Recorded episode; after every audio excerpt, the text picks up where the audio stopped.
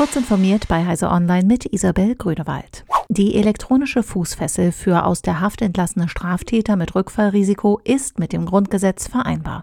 Die Überwachung greife zwar tief in Grundrechte ein, teilte das Bundesverfassungsgericht in Karlsruhe am Donnerstag mit, da die Einschränkungen dem Schutz anderer Menschen dienten, seien sie aber zumutbar und gerechtfertigt. Die elektronische Fußfessel führe nicht zu einer Rundumüberwachung, durch die Betroffene zum bloßen Objekt staatlichen Handelns gemacht würden. Die Daten würden automatisiert erfasst und ermöglichten lediglich, den Aufenthaltsort festzustellen. Der stark gestiegene Bedarf an Notebook-Computern in der Corona-Krise hat Weltmarktführer Lenovo einen Rekord im dritten Geschäftsquartal beschert. Der chinesische Konzern steigerte den Umsatz um 22 Prozent auf 17,2 Milliarden US-Dollar.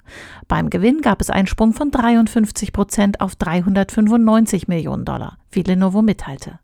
Die Pandemie löste einen Ansturm von Unternehmen und Verbrauchern auf Notebooks zum Arbeiten und Lernen in den eigenen vier Wänden aus. In Deutschland kommt Lenovo auf einen Marktanteil von 35 Prozent. Allerdings ging hierzulande der Absatz im Dezember im Jahresvergleich zurück, weil die Geräte ausverkauft waren, unter anderem durch die hohe Nachfrage aus dem Bildungsbereich. Amazon hat in Nordamerika begonnen, seine Zustellfahrzeuge mit modernen Kamerasystemen auszustatten. Diese KI-unterstützten Kameras im Führerhaus filmen ständig in alle vier Richtungen und warnen den Fahrer in bestimmten Situationen, die potenziell gefährlich werden könnten. Eine Stimme warnt den Zusteller, wenn dieser zu schnell fährt, nicht an einem Stoppschild hält, der Abstand zu anderen Fahrzeugen zu gering ist oder wenn der Fahrer abgelenkt scheint, zum Beispiel beim Griff zum Smartphone während der Fahrt. Die Zusteller fürchten eine invasive Überwachung. Bei einem Elektroauto zählen für Autofahrer in Deutschland vor allem die Reichweite und das Preis-Leistungs-Verhältnis. Auch Ladedauer und Ladeinfrastruktur seien vielen wichtig. Die Optik dagegen interessiert kaum jemanden.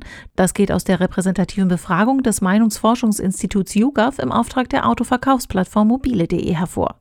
Als Argument dafür, dass sie sich bisher kein reines E-Auto gekauft haben, führen die meisten zu hohe Anschaffungskosten ins Feld. Diese und weitere aktuelle Nachrichten finden Sie ausführlich auf heise.de. Werbung.